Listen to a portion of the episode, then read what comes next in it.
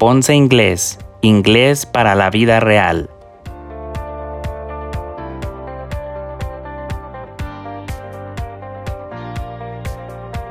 Nivel principiante.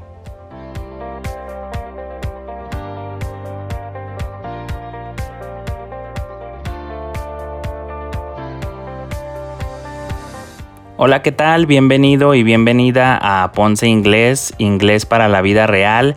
Mi nombre es Saúl Ponce y en la cápsula del día de hoy te hablaré de dos palabras que son bastante utilizadas en cualquier idioma y que desde luego en inglés no es la excepción.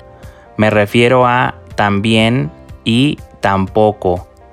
Pero, ¿cómo utilizarlas en inglés? ¿Cuál es la posición que deben guardar dentro de una oración? ¿Qué hay de ti? ¿Cuántas veces utilizas en una conversación real estas palabras? Bueno, interrogantes como estas se contestarán a lo largo de este episodio. Are you ready? You're all very welcome to my podcast. Esto es Ponce Inglés, inglés para la vida real. Comenzamos.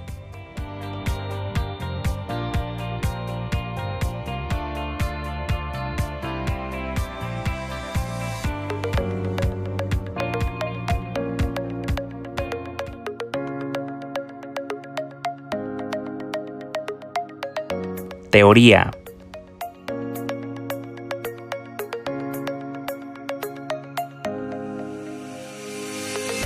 Excelente, pues bienvenido y como ya escuchabas en la intro, el día de hoy te hablaré de dos palabras fundamentales en inglés y en cualquier otro idioma que son también y tampoco. Cómo utilizarlas, cómo se dicen ambas en inglés bueno, justamente empecemos con aclarar que existen diferentes maneras de decir también en inglés, entre ellas as well y also. Sin embargo, nos vamos a centrar en esta cápsula en to.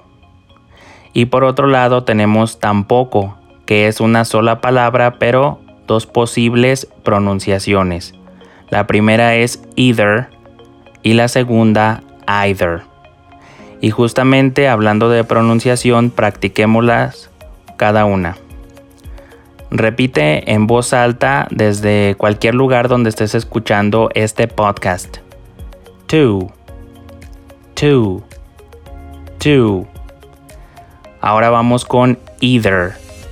Either. Either. O su alternativa either. Either.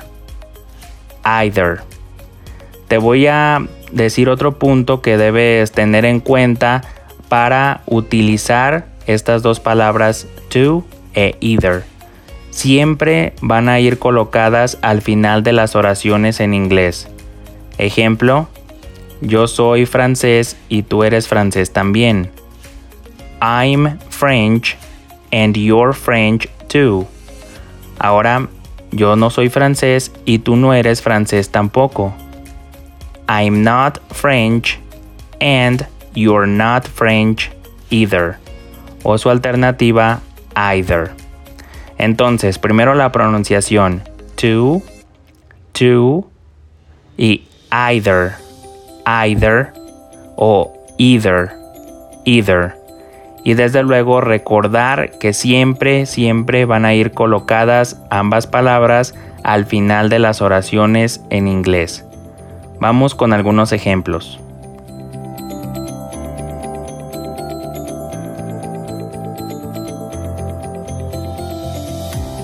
Práctica.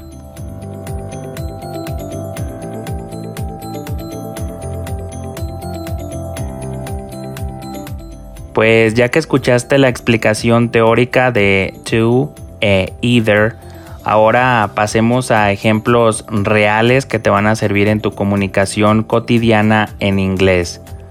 Primero, yo soy brasileño y ella es brasileña también. I'm Brazilian and she's Brazilian too. Ahora con either. Yo no soy brasileño y ella no es brasileña tampoco. I'm not Brazilian and She's not Brazilian either. Yo hablo inglés y él habla inglés también. I speak English and he speaks English too. Ahora con either. I don't speak English and he doesn't speak English either. Uno más. I'm eating a burger and they're eating a burger too. Yo estoy comiéndome una hamburguesa y ellos están comiéndose una hamburguesa también. Vamos con either. I'm not eating a burger and they're not eating a burger either. O su alternativa either. Como puedes notar, tanto to como either se pueden emplear con cualquier tiempo gramatical y es importante recordar que siempre irán colocadas al final de las oraciones.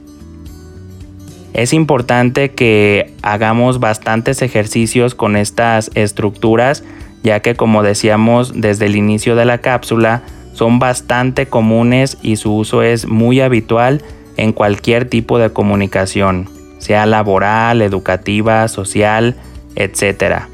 Recuerda to y, por otro lado, either. Vamos pues con el resumen.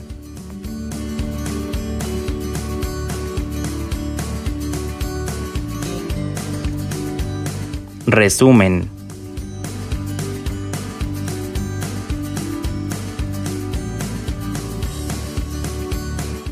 Excelente, pues a lo largo de esta cápsula hemos estado revisando el uso de to también y de either tampoco o su alternativa either.